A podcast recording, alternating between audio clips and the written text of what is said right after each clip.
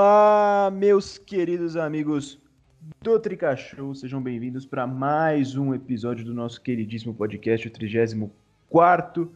Eu sou o Vitor Boni, estou aqui de volta, não pude participar do último episódio, infelizmente, mas estamos aqui novamente para debater e discutir sobre São Paulo Futebol Clube e essa decisão que teremos na quarta-feira.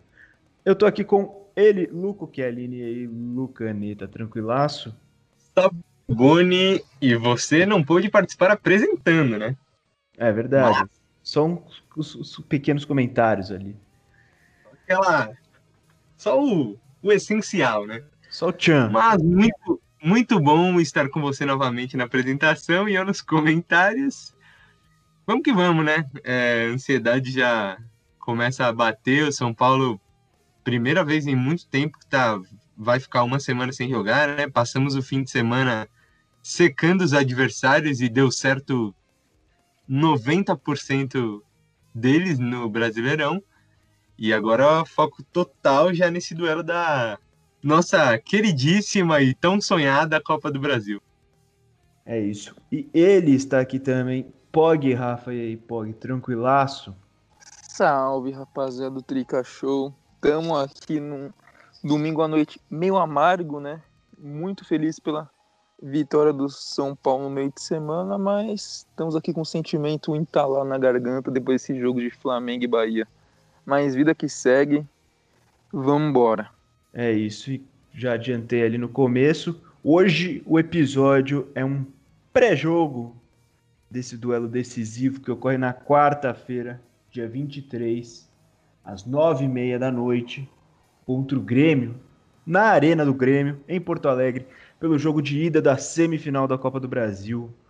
Os últimos dois passos antes de uma final, uma possível final da Copa do Brasil, que o São Paulo busca o título inédito. Nunca ganhou a Copa do Brasil, tem vários títulos na sua sala de troféus, mas a Copa do Brasil não é um deles, infelizmente.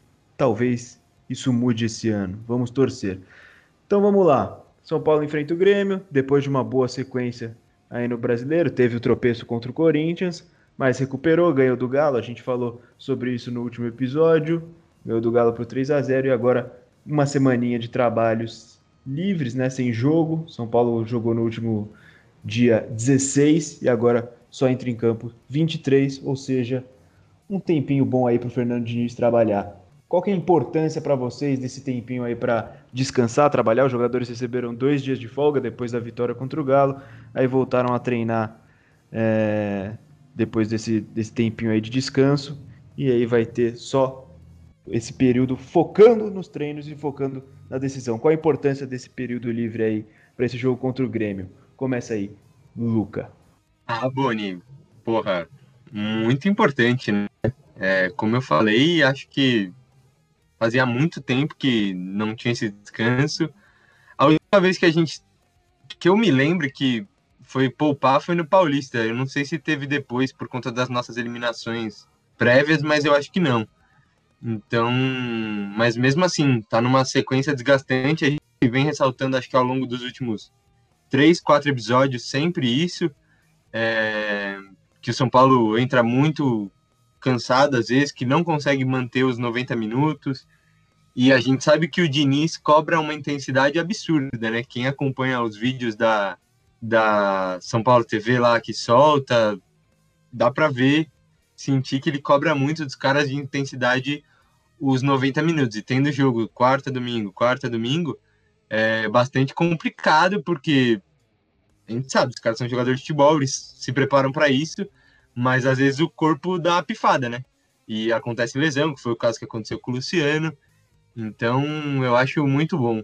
E além desse período de descanso em si, teve o, o descanso de clube, né? Tipo, eles ficaram dois dias de folga, então eu acho que é bom às vezes dar uma respirada, os caras devem ter ficado com a família e tudo mais.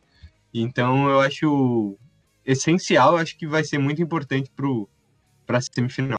E aí, Pog, o que, que, você acha sobre este assunto? Lembrando que o Grêmio jogou no fim de semana, empatou com o Sport em 1 a 1 Então o Grêmio não teve esse mesmo período de descanso que o São Paulo teve. É, mas eles jogaram com um time mal ou menos, né? Ah, mas de qualquer jeito.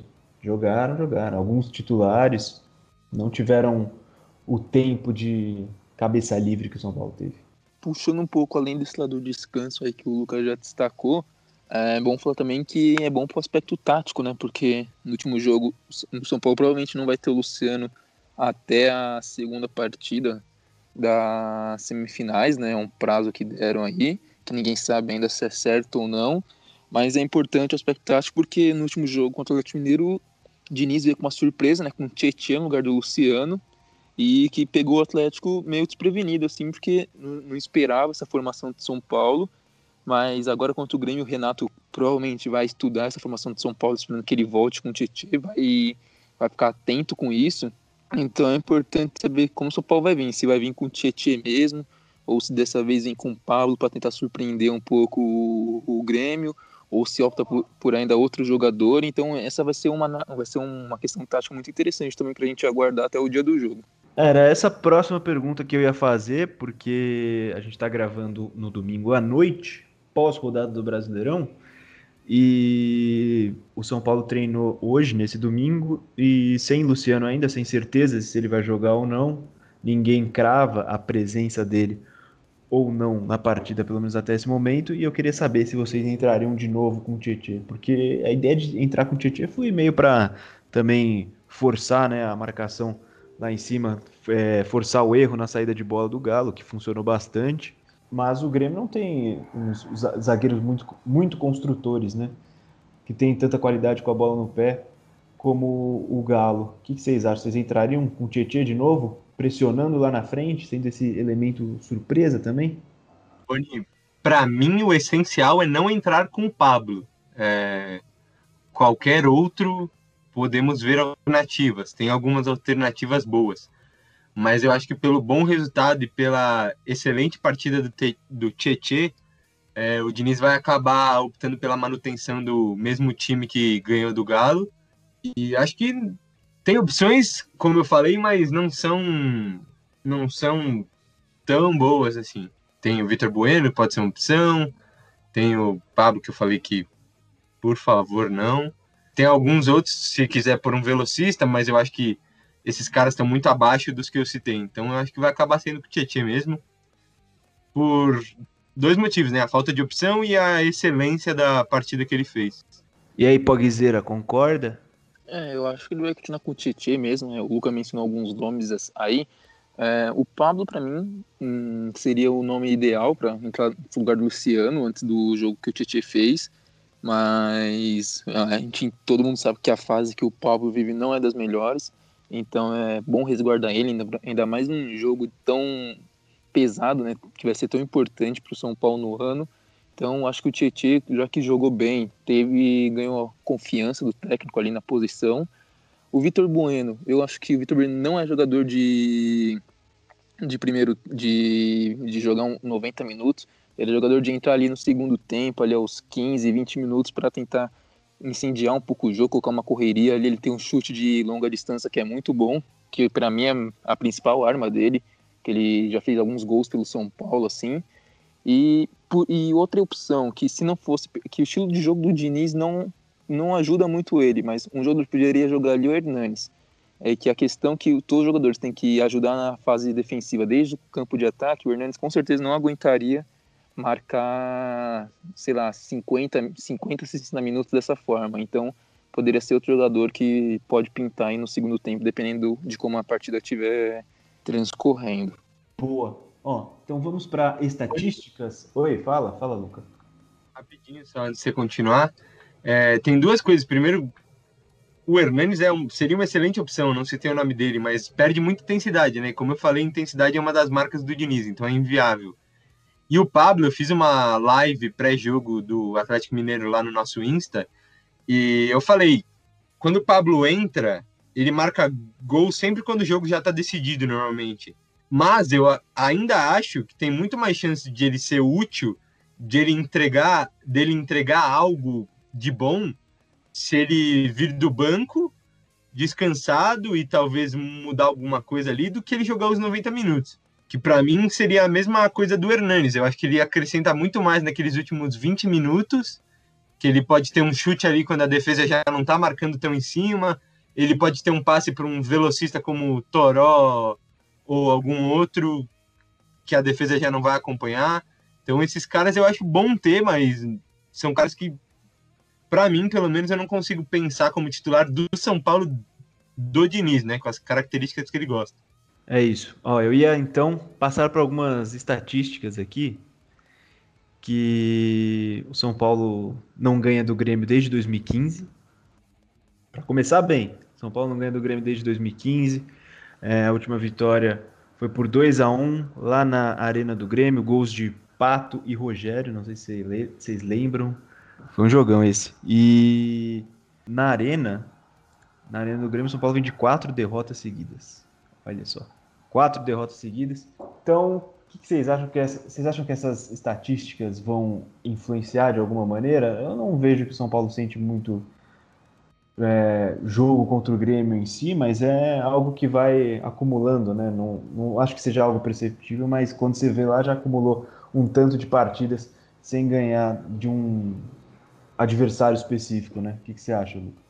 Eu acho que a única estatística que influencia o São Paulo é não ganhar do Corinthians na Neoquímica Arena. Todas as outras são meras estatísticas, principalmente para o São Paulo atual.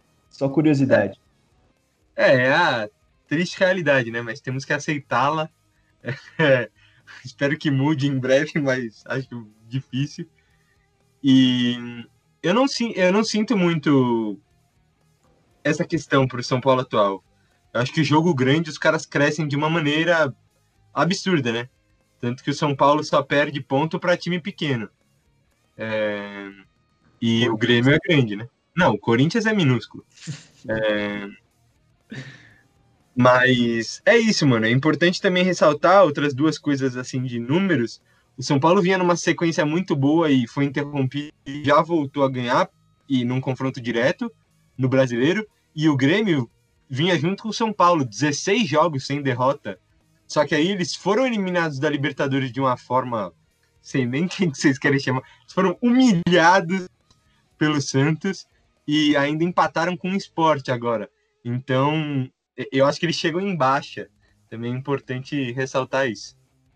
É, o Pog, o, o, o Grêmio vem de empate contra o Santos, pela Libertadores, empate contra o Goiás pelo Brasileiro, goleada né, contra o Santos pela Libertadores e, e, e, empate contra o Esporte pelo Campeonato Brasileiro. É isso que o Luca falou mesmo, de o, o Grêmio vir em baixa vai ser bem decisivo, ou você acha que os números ruins do São Paulo contra esse adversário vão pesar? Eu acho que esse momento do Grêmio, essa brecada que deu essa na, na evolução que o Grêmio vinha tendo na temporada, vai ser bem útil para o São Paulo, né?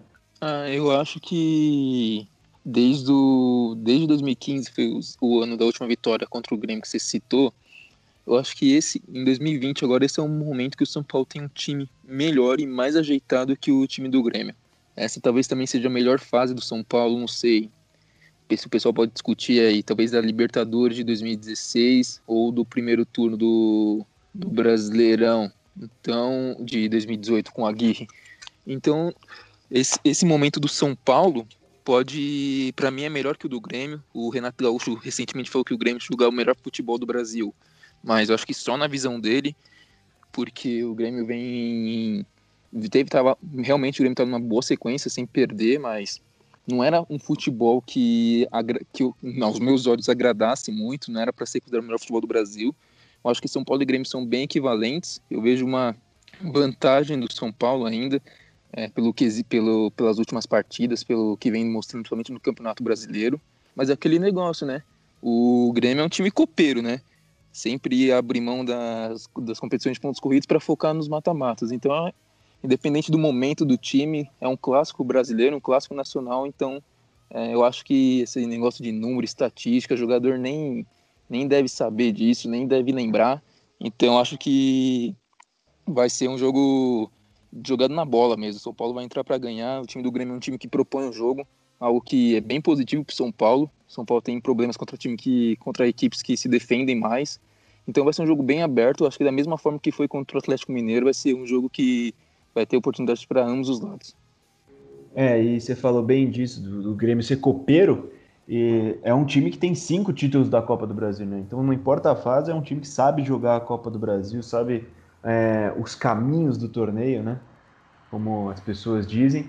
E eu acho que essa derrota para o Santos, é, essa goleada, né, essa, esse massacre que sofreu para o Santos, é bom para trazer aquele sentimento de dá para ganhar dos caras, não importa o campeonato que for, dá para ganhar dos caras. É.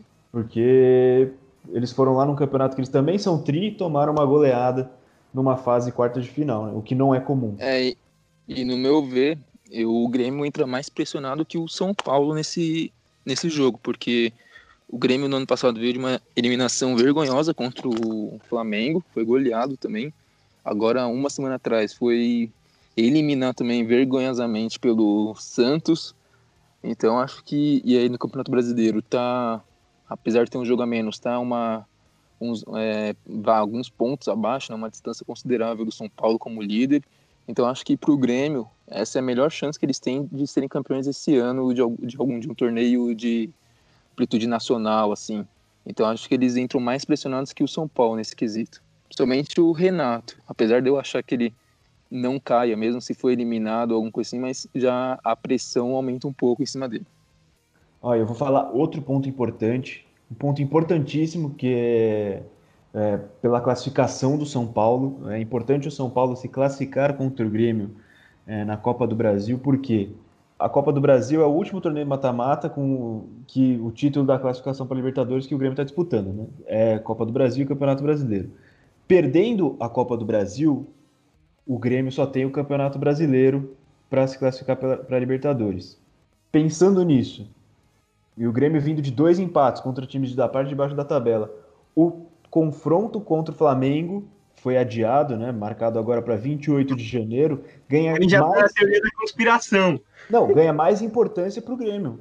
O Grêmio entra com, com mais necessidade de vencer se for eliminado na Copa do Brasil. E aí pode, pode beneficiar o São Paulo também na disputa pelo Campeonato Brasileiro. Que aí o Flamengo, o Grêmio pode tirar pontos do Flamengo, que hoje é o candidato mais direto assim do São Paulo. Né? Tá a quatro pontos, é isso, quatro, cinco pontos do São Paulo. Né? que é esse contra o Grêmio. É, com um jogo a menos, justamente esse jogo contra o Grêmio. Ou seja, é, tem que ser uma classificação estratégica também pro brasileiro. Gostei da sua análise, Boni, bela análise. É, mas é, pô, porque agora, porque se não ganhar a Copa do Brasil, só tem o brasileiro. E ó, o Grêmio hoje, o Grêmio hoje tá em quinto no Campeonato Brasileiro, 42 pontos. Mas ó, atrás vem o Palmeiras, 41, o Fluminense com 40. Aí tem Santos, oitavo, com 38. Então, ó, todo mundo pressionando ali para pegar essa vaguinha no G6. E o Grêmio não pode vacilar. Então, se perder para São Paulo, vai ter que tirar pontinho do Flamengo e isso é bom para gente. Então temos esse ponto pensando na, na, na, temporada atual né, do São Paulo e outra coisa que seria um fato quase inédito para o São Paulo, né? Chegaram numa final da Copa do Brasil, só chegou uma vez é, em 2000 e teve aquele final trágico contra o Cruzeiro, acho que uma das derrotas mais doídas da história do São Paulo. A única vez que o São Paulo chegou na decisão da Copa do Brasil, perdeu para o Cruzeiro. Então tem esse ponto também de lavar a alma, chegar mais uma vez na final e quem sabe conquistar o título, né, Luca?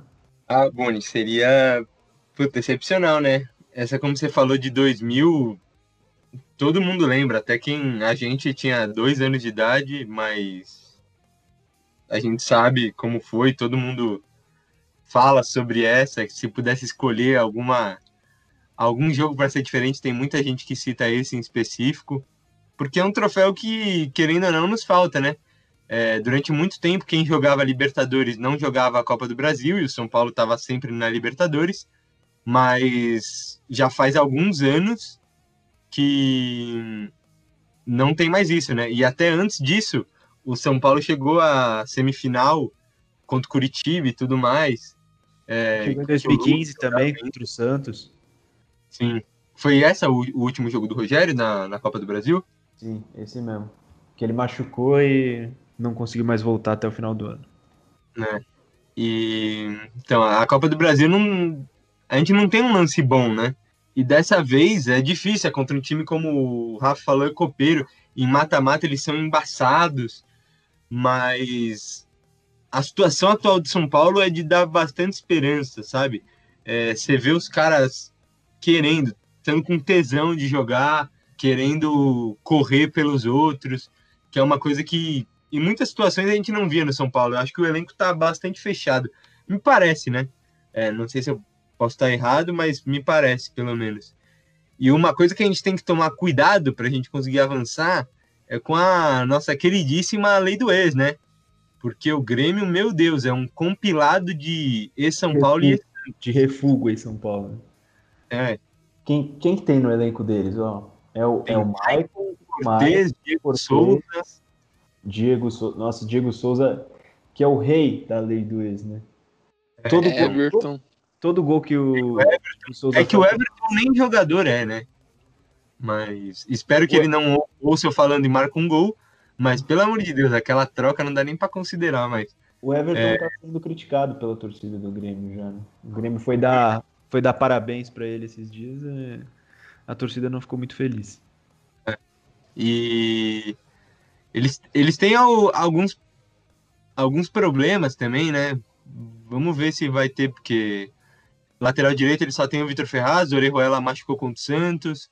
Tem a questão da nossa velocidade também. Eles têm um time muito bom, mas eu acho que é um time titular muito bom, com poucas opções. E a, o jogo contra o Santos pode servir de parâmetro para muita coisa, porque eles entraram muito desligados, é, cometeram muito erro, muitos erros, mas, por exemplo, a questão da velocidade que teve no segundo gol do Santos é uma coisa que a gente pode explorar, principalmente no segundo tempo, né? Porque no primeiro tempo acho que não tem ninguém com essa característica, mas tem vários fatores que tem que ser estudados e com esse tempo que a gente falou lá no início que a gente vai ter, acho que estou com um pressentimento bom, Bonizeira. E que lave a alma, como você falou. Que eu quero passar o final de ano feliz, inclusive. é, vamos torcer. Mas pés no chão, jogo a jogo. Esse é o pensamento nessa reta final de temporada. Agora é o pré-jogo da partida de ida na Arena do Grêmio. E aí depois a gente vê como o São Paulo vai para o jogo de volta. Mas e aí, Pog, para você, se você tivesse que escolher assim, lógico que estamos num cenário, um, um, um fazendo o exercício aqui de imaginação, como a gente gosta, é, pensando que você tivesse que escolher um título para o São Paulo ganhar esse ano, se você tivesse certeza que ia ganhar um, qual você escolheria? Copa do Brasil ou Campeonato Brasileiro? Então, para mim, em termos de importância, o Campeonato Brasileiro é mais importante que a Copa do Brasil. Para mim, o São Paulo venceu o Campeonato Brasileiro, que é um campeonato de pontos corridos, 38 rodadas, quase quase um ano, né? Sete, oito meses ali de competição. Acho que mostraria, é, solidificaria a, o trabalho do Fernando Diniz, o que a gente vem falando faz tempo, né? Que o futebol brasileiro fala bastante tempo, que é dar tempo ao técnico, deixar ele trabalhar. Eu acho que eu acho que isso com certeza, eu acho que isso com certeza fortificaria o nome do Fernando Diniz. Mas como nós São Paulinos não podemos nos dar ao luxo de escolher um título, tem que ser o que vier, né? Então, acho que a partir do momento que o São, que o São Paulo passar do, do Grêmio, se passar, vai pegar provavelmente o Palmeiras. Então, acho que uma final São Paulo e Palmeiras ganharia muita mais importância do que o São Paulo para ser campeão brasileiro. Então, se o São Paulo chegar numa final contra o Palmeiras, eu acho que, por mim, o São Paulo, o título que eu gostaria é um título da Copa do Brasil. Ah, por ser o primeiro e por ser o primeiro em cima do Palmeiras ainda, teria um gostinho ainda mais especial. Boa, beleza. E para você, Lucas? Qual, tá qual que você esperando, né? Oi? a gente está esperando essa final com o Palmeiras faz tempo, que lá no começo do nosso podcast, no, acho que no segundo episódio, ou primeiro, a gente projetou a final do Paulista com o Palmeiras e até hoje não aconteceu. É, então, é verdade. Pode ser a, a redenção do Tricachou aí. Uma final da Copa do Brasil. Mas, ó, eu vou... Tem uma outra coisa aqui que, é, que nem eu falei do, do jogo contra o, Fla... o Grêmio e Flamengo ganhar mais importância com a classificação do São Paulo. Tem uma questão importante aí. Eu não. Eu só quero falar por curiosidade mesmo, não quero falar que São Paulo vai para a final ou que o tal coisa vai acontecer. Não quero prever nada porque isso geralmente dá errado.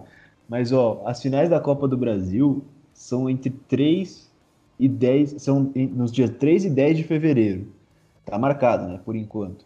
Só que Palmeiras, que está do outro lado da na outra semifinal contra o América Mineiro, ainda está disputando a Libertadores.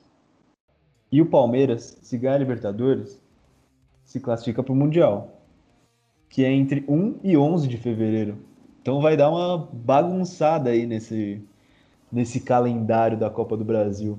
Se o Palmeiras chegar na final da Copa do Brasil, que é bem provável, considerando que enfrenta o América Mineiro, que está muito bem treinado, fazendo um bom trabalho, mas não tem o poder, o elenco que tem o Palmeiras. Né? E aí, é só uma curiosidade. Vai ter Mundial ainda? Porra! Vai ter Mundial esse ano, fevereiro. Libertadores? Oi? Quando que termina a Libertadores? Eu acho que é 24 de janeiro, mas eu vou confirmar aqui rapidinho para você. Palmeiras e Mundial não dá muito certo, hein? Pera aí, calma aí. Deixa eu ver aqui a final. Pô, não tem a final. Aqui. Aqui tá 30 de janeiro, mas eu não sei se é essa data exatamente. Ah, acho que é essa data mesmo. Ah, mas aí no dia seguinte já via... viajaria pro Mundial? É tipo isso, né? É ousadia, né? Não, mas não. Os times sul-americanos não. É que eu não sei como ah, vai ser. Joga, é joga, a primeira não joga as quartas, né? É isso, verdade. Pode ter um, é. um tempinho. É no modelo ainda. Bom, doideira. Doideira.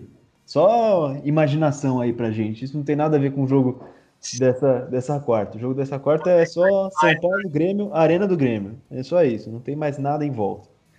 Você tá demais hoje, Bruno. Não, mas é só. É que eu, tava, eu vi isso aí no. Acho que no Twitter esses dias, fiquei imaginando. Intrigado. É, fiquei intrigado, ia ser doido. O que, que, que iria acontecer? CBF ia mudar da Copa do Brasil? Palmeiras ia para a final da Copa do Brasil reserva? Qual que seria a questão aí? É uma coisa assim. ia ser doido. Loucura, loucura. Não, tá mas vamos, vamos dar prosseguimento aqui ao nosso assunto, que é São Paulo e Grêmio. Então agora eu quero, já quero saber de vocês aí, palpites para esse jogo. o que, que, vai acontecer? O São Paulo sai na frente, o São Paulo sai atrás, sai perdendo, empata, qual vai ser? Fala aí, Pogzeira. Então, como eu falei, acho que vai ser um jogo bem aberto. As duas equipes que gostam de propor o jogo. E isso para mim é algo que favorece muito o São Paulo. Então eu acredito que vão, vão ter bastante oportunidades no jogo. É, são dois meio de campos fortes, né? Vai, vai ter um bom embate ali, Daniel Alves, Michael, é, todos esses jogadores de muita qualidade ali no meio. Eu acredito que São Paulo, o Brenner vai, vai marcar para São Paulo. É, voltou a fazer gol depois de uma pequena seca ali num período ali no começo no, em novembro. Mas acho que o Brenner marca pra gente. Fora eu Brenner. acredito. É, fora Brenner. O cara ficou dois jogos sem marcar gol, porra. Então acho que o Brenner vai, mar, vai marcar aí pra gente. E eu tô, eu, tô com, eu tô com o sentimento que esse primeiro jogo vai ser um a um, o que não deixa de ser um bom resultado, você tem de jogar fora de casa. Então acho que vai ser um um com gol do Brenner e talvez o Diego Souza, né? Pra compensar aquela lei do ex, né? Ele marca pros caras. Diego Souza, né? Já falei aqui, injustiçado pela torcida tricolor. Fala aí, Lucas, seu palpite. É, aproveitando o que o Pog falou, se o Daniel Alves já jantou o Gerson, eu fico imaginando ele marcando algum dos meio-campistas do Grêmio. Jesus. Daniel Alves contra Maicon. Esse vai ser um Rapaz. Não, não dá, não dá. É... que... espero que dê bom, espero que eu não, não dê ruim aqui o que eu tô falando, porque tô, tô muito positivo. É, inclusive, por isso o meu palpite é 2 a 1 para o nosso glorioso tricolor. Eu vou com os gols de Brenner e o outro de lateral esquerdo. E o deles vai ser de cabeça, porque eles não vão ter a capacidade de criar muitas coisas com a nossa belíssima marcação. Ousadia pura, ousadia pura. Eu vou de. Difícil, hein? Vou de 1 a 1 1 a 1zinho. O gol vai ser de Daniel Alves. Falei. E vou com o Pog, gol deles é do Diego Souza. Então esse é o meu placar, 1 a 1 E ó, eu lembrei aqui, quero compartilhar com todos os nossos queridos amigos do Trica. Ganhei o Mundial no grandioso Pro Evolution Soccer neste domingo contra o freguês Liverpool. Hat-trick dele, Ricardo Centurion, que eu contratei de volta. Só deixar esse registrado aí. Só Por deixar favor, isso vai. registrado aí. Só deixar isso registrado. 4x2 contra o Liverpool. Saí, saí perdendo de 2x0. Birei três gols do Centurião e o Brenner matou o jogo. Pra você ver. Ô, Pog, saca o apresentador, vai, Pog. O Boni tá delirando já. Essas horas da noite, acabou de trabalhar. Não, é, ele acho que ele trabalhou muito, porque o maluco já fez teoria da conspiração do Mundial do Palmeiras, já fez teoria da conspiração do Grêmio sendo eliminado e depois ganhando do Flamengo. O maluco É. endoidou hoje. Não é teoria, do Grêmio não é teoria da conspiração, é fato. O Grêmio vai ter uma alternativa para ir para Libertadores. Vai ter que ganhar do Flamengo.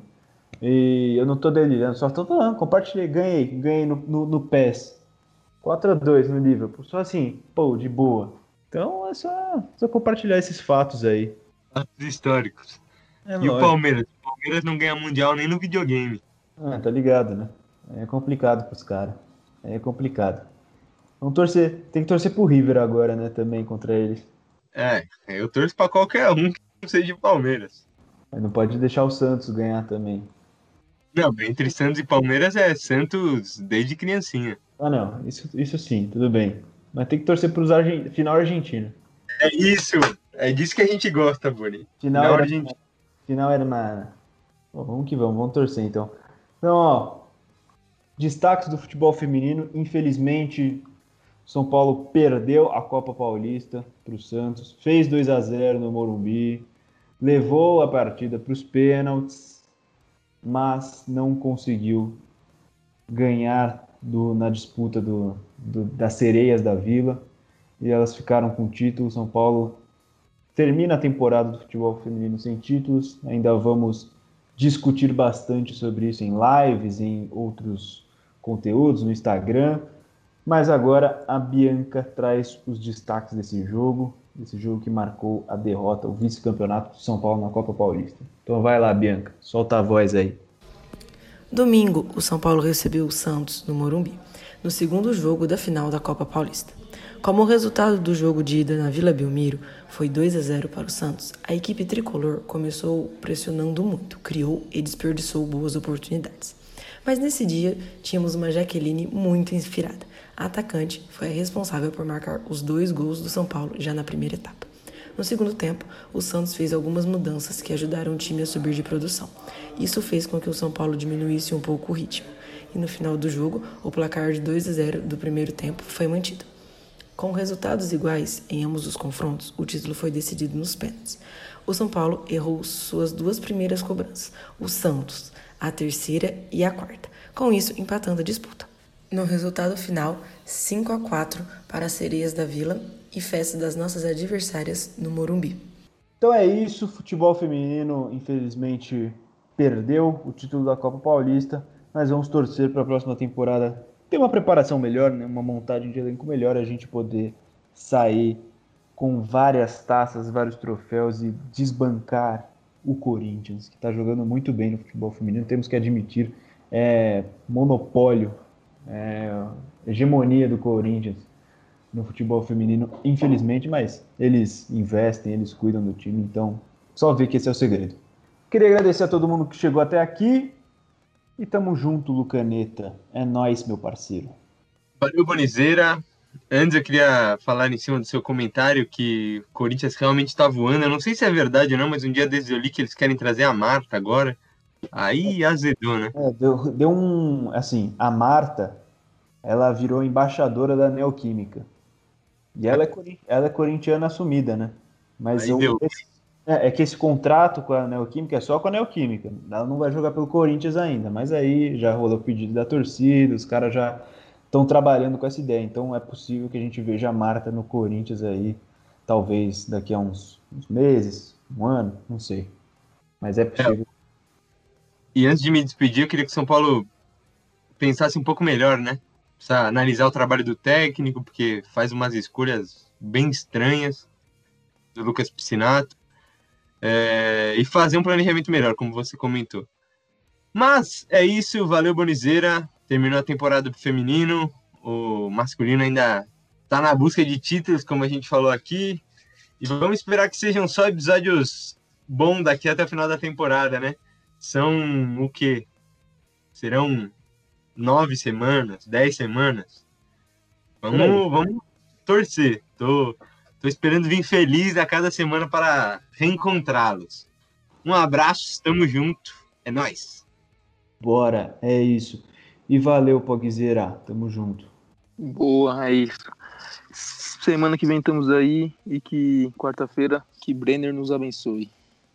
Que Brenner nos abençoe, é isso mesmo. Fé. E ó, antes de terminar, só queria, em nome do Tricachou, desejar força ao Gerson. Teve esse caso de racismo aí, vocês devem saber, sofrido pelo jogador do Flamengo no duelo contra o Bahia. Então a gente tem que comentar que toda a força ao Gerson. Segundo o relato do Gerson após a partida, o Ramires do Bahia proferiu uma ofensa, né, uma injúria racial a ele. Então a gente deseja força ao jogador do Flamengo e que o, o, o racista seja devidamente punido para que a gente não tenha mais casos assim daqui a algum tempo. Oi. Só antes de encerrar, é importante que as federações, quem tem, quem manda no futebol, puna, né? Porque o tanto de gente que sai ilesa é ridículo. Não fazem nada. É, então, é lamentável a atitude dos caras, a atitude de federação. E. Ridículo, mas segue aí. Só queria fazer esse comentário sobre as federações. Não, é isso. E até o momento, né, a gente está gravando domingo à noite, ressaltando mais uma vez. Nesse momento ainda não teve um, uma, um posicionamento do Bahia, né? Eles falaram que vão averiguar esse caso aí, vão estudar e aí vão tomar alguma atitude. A gente espera que o, Bahia, que é um time que se posiciona tão bem na, nas questões sociais, também marque um golaço nessa e rescinda, né? Rescinda o contrato do jogador que foi racista com o Gerson. Já, o Bahia já demitiu o Mano Menezes, né, que também tem áudios dele divulgado pela Globo com reações assustadoras. E Mano já foi demitido do Bahia também. Dito isso, quero agradecer mais uma vez todo mundo que chegou até aqui. Sigam a gente nas redes sociais, arroba Tricashow, no Instagram, Tricashow no Facebook, no YouTube. É, ouçam os outros episódios nas principais plataformas de áudio, Google Podcasts, Anchor, Spotify, Apple Podcasts e todos esses. E é isso, rapaziada. Tamo junto. Que possamos nos encontrar de novo com uma vitória no jogo de ida contra o Grêmio. Tamo junto. Até mais, até a próxima semana e tchau!